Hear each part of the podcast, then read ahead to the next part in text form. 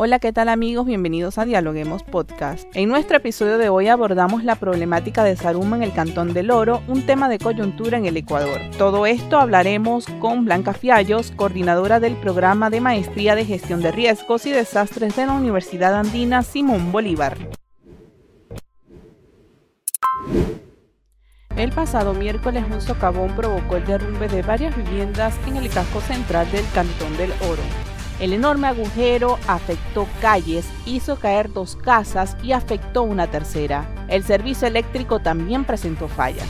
Sin embargo, las autoridades no han reportado heridos ni muertos, pero sí un estado de sección que se encuentra en marcha. Un problema que está atado posiblemente a la minería ilegal y algunas familias del sector. ¿Qué se puede hacer al respecto? Es nuestro tema de hoy.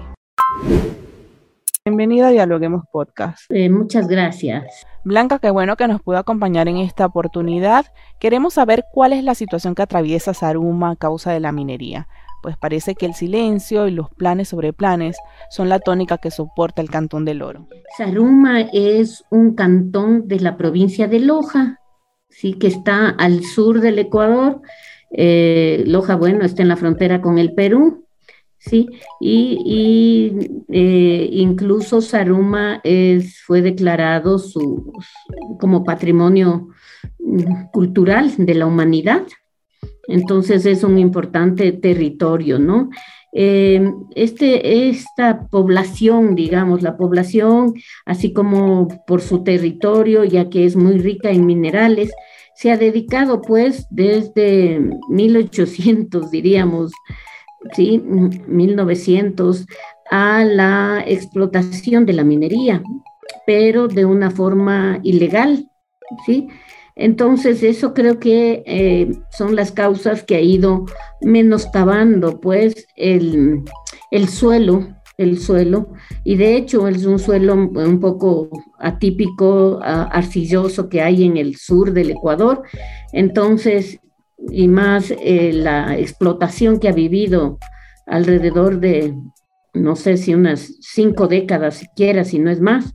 Entonces ha ido menoscabando, como les decía, el, territorio, el terreno como tal, y hoy pues se, están viendo las consecuencias, ¿no? El socavamiento de, de la parte céntrica, pero en realidad es toda la parte de Saruma, en específico la parte central que está ocasionando estos, estos problemas, ya, esto ya pasó un poco como que por partes va apareciendo estos socavones, ¿no? Aparecen y ya se arregla, entre comillas, no sé si se llega a rellenar, a hacer algo, y vuelve, eh, pasa un tiempo y como se sigue trabajando, digamos, ilegalmente, lamentablemente siguen trabajando, entonces pasa un tiempo y vuelve a aparecer el socavón, ¿no? Entonces, creo que em, el gobierno nacional, de lo que veía, ha optado por declarar em, estado de excepción por 90 días, ¿sí? Para la zona de Saruma, y esto le permitirá tomar medidas, hacer un diagnóstico real, ¿sí? Un diagnóstico técnico, eh, eh geotécnico, geofísico, de cómo está el, el, territorio, la zona como tal, el suelo como tal, y al respecto poder tomar medidas, ¿no? Medidas eh, de prohibición eh, de, de, este tipo de, de minería que se hace. Como bien usted lo expresa, el problema es de vieja data, de 1800, cuando se comienza la explotación en esta zona del país. De hecho, en el año 1993 fue cuando se formó la primera zona de exclusión minera. Ya en el 2013, la Agencia de Regulación y Control Minero hizo una denuncia sobre las concesionarias. ¿Cuál es su opinión con respecto a esto? Y sí, tendríamos que confirmar, ¿no? En cuanto eh, a ver, las concesionarias supuestamente son minerías legales, ¿no? Y autorizadas por el mismo ARCOM, por parte del ente rector, que es el Ministerio de Energía y Minas, sí, porque, y tenemos eh, estas empresas mineras legales canadienses, sí, ecuatorianas mismo, pero que son en asocio con, con otras empresas internacionales. Entonces, estas eh, deberían tener la autorización del gobierno nacional. De hecho, lo tienen, si no, no, no podrían intervenir. El problema no es la minería legal, creería yo, sino la minería ilegal. Esto significa que las personas que eh, muchos pueden ser de fuera, que saben que ahí hay los minerales y que viven de eso, pues eh, ilegalmente lo hacen lo hacen y lo hacen en lugares y en, son, en lugares que no están concesionados, digamos, o de lo que he escuchado, porque no tengo la información real, fidedigna, es que, digamos, la concesionaria tiene un horario de trabajo hasta las 4 o 5 de la tarde, en la noche entran los mineros ilegales, ¿no? Y, y, y siguen Sí, sí, porque debe tener varios ingresos, no solo uno, entonces comienzan a menoscabar. Entonces, el, el gran problema del país es la minería ilegal, no la legal. Y la ilegal, la legal creo que tendrá unos 10 años. En el país, la ilegal, como usted bien señala, ya tiene muchos años. Sí, como le decía, alrededor de siquiera 50 años.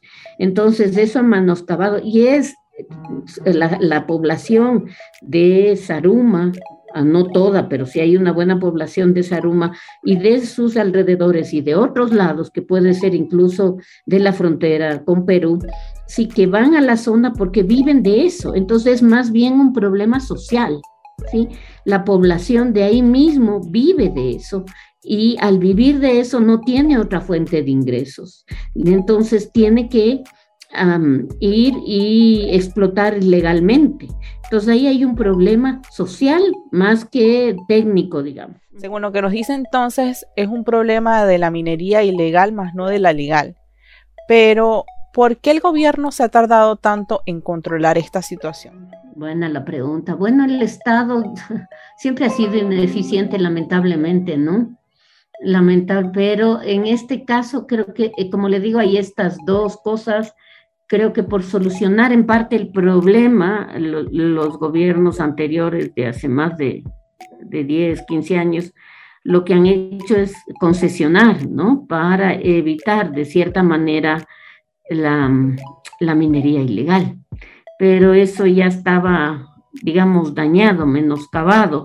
Eh, eh, creo que una de las soluciones eh, fue eh, concesionar esas zonas, pero no se ve que no es la solución, porque claro, son empresas que contratarán a una parte mínima de la población que habita ahí, como para que trabajen las, en las empresas de estas mineras que son legales, que están concesionadas, pero habrá otra parte, otra mayor parte que son em, ilegales, ¿no?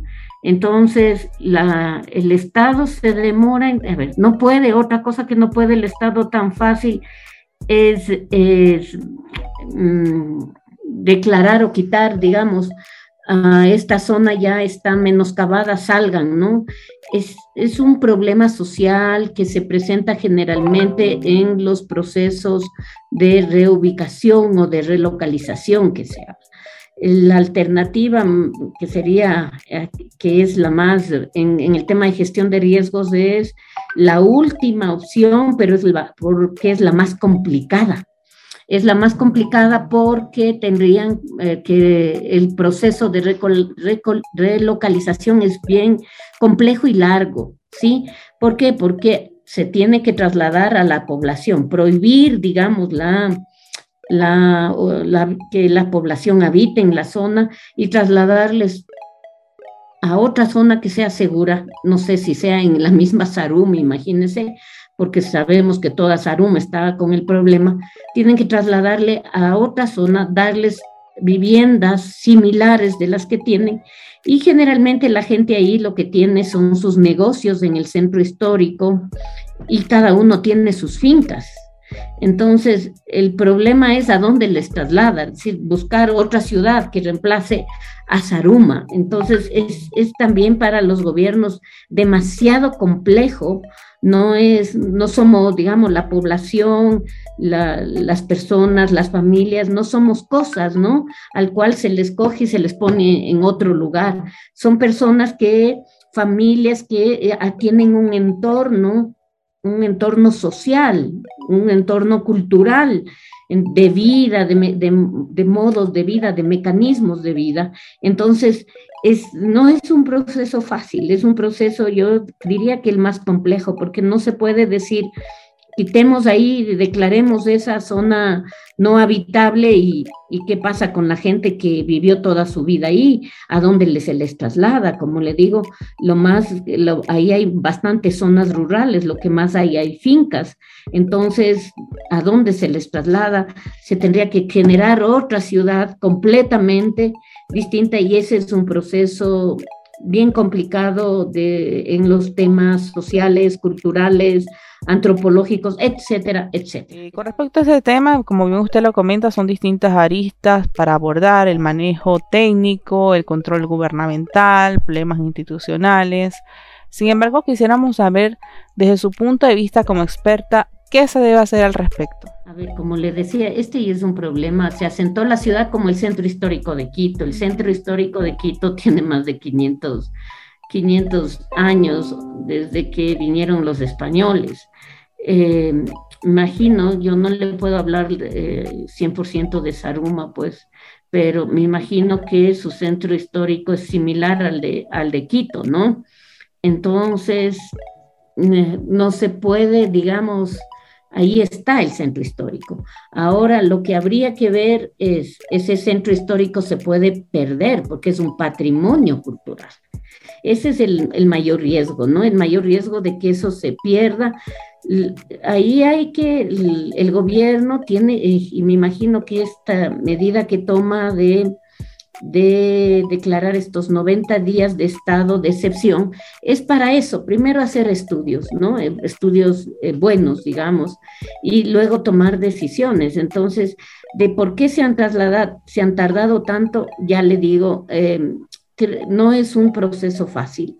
Eh, es como sacar, no podemos sacar cosas, ¿no? No podemos como sacar cosas de un lado al otro. Son personas, son familias, es una cultura, es. Entonces, tomar cualquier decisión sobre eso va a ser bien difícil porque la gente vuelve. Si usted recuerda, por ejemplo, en respecto al volcán Tungurahua, también se hizo una reubicación de la población que estaba alrededor del volcán y no fue lamentablemente exitosa, creo que por estos aspectos culturales, sociales, la gente va, a, coge la otra vivienda que se les dio de alguna manera en la ciudad, digamos, y vuelven a hacer sus cultivos, vuelven a trabajar en la zona. Entonces, como les digo, es un proceso bien complejo, bien difícil romper con esto. Lo que hay que seguir controlando, creo que es una medida que no hay otra por ahora, eh, es controlando la minería ilegal. Creo que hace falta, y ahí está la agencia, ahí está el ministerio, ¿no? Hace falta seguir controlando, poner más prohibiciones al respecto de la prohibir totalmente la minería ilegal. Yo sé que está prohibido, pero claro, ahí siempre hay como hay, no sé, pues es una cuestión con puro huecos, pensemos, ya que se pueden entrar por diversos eh, lugares. Entonces, yo creo que hace falta mayor control. Yo no sé, ahora hay más tecnología, se puede poner tecnología alrededor e ir pensando qué se puede hacer con la población y con la infraestructura. La infraestructura no se puede mover, eso se quedará, es patrimonio nacional, esperemos que no se pierda habrá que sensibilizar, trabajar años con la población para ver cuáles son esos mecanismos de posible reubicación y relocalización. Pero yo creo que los pasos son en cuanto a la eh, poner más mecanismos de prohibición y mecanismos tecnológicos a la minería ilegal. ¿Qué otra arista cree usted que se debe abordar con respecto a la situación de Saruma? Como bien sabemos, es patrimonio Cultural del Ecuador en 1990 y desde 1998 consta en la lista de la UNESCO para ser declarada como Patrimonio Cultural de la Humanidad. La población debe estar ya consciente con el problema que está viviendo, la población debe estar consciente eh, sería magnífico eh, hablar con sus autoridades, con su población, ¿no? Eh, supongo que ellos estarán conscientes por la situación difícil que ahorita mismo están viviendo y escucharles a ellos y de parte del gobierno pues deberían proponerles las alternativas, como, como les decía, además de prohibir la minería ilegal, ver una posible relocalización, pero no, eso no es en un tiempo inmediato, ¿no? Ni en un año, eso es mediano y largo plazo, irlo pensando. Creo que por ahí podría ser, pero siempre tiene que ser una medida consensuada, participativa con la población, con sus autoridades, ¿sí? A ver qué es lo que ellos están pensando al respecto, una vez que ya saben el, el peligro inminente en el cual viven, ¿no? Entonces, creo que por ahí hay que hacer un mecanismo de, de acuerdo, de participativo, mesas de trabajos, acuerdos para ir llegando a establecer medidas concretas. Muchas gracias por acompañarnos en Dialoguemos Podcast el día de hoy. Ya, muchas gracias a usted, muy amable. Gracias por escucharnos. No se olviden de seguirnos en nuestras redes sociales, Facebook, Twitter e Instagram como Dialoguemos Info y visitar nuestra página web dialoguemos.es. Soy Rangira Briseño y seguimos dialogando en podcast.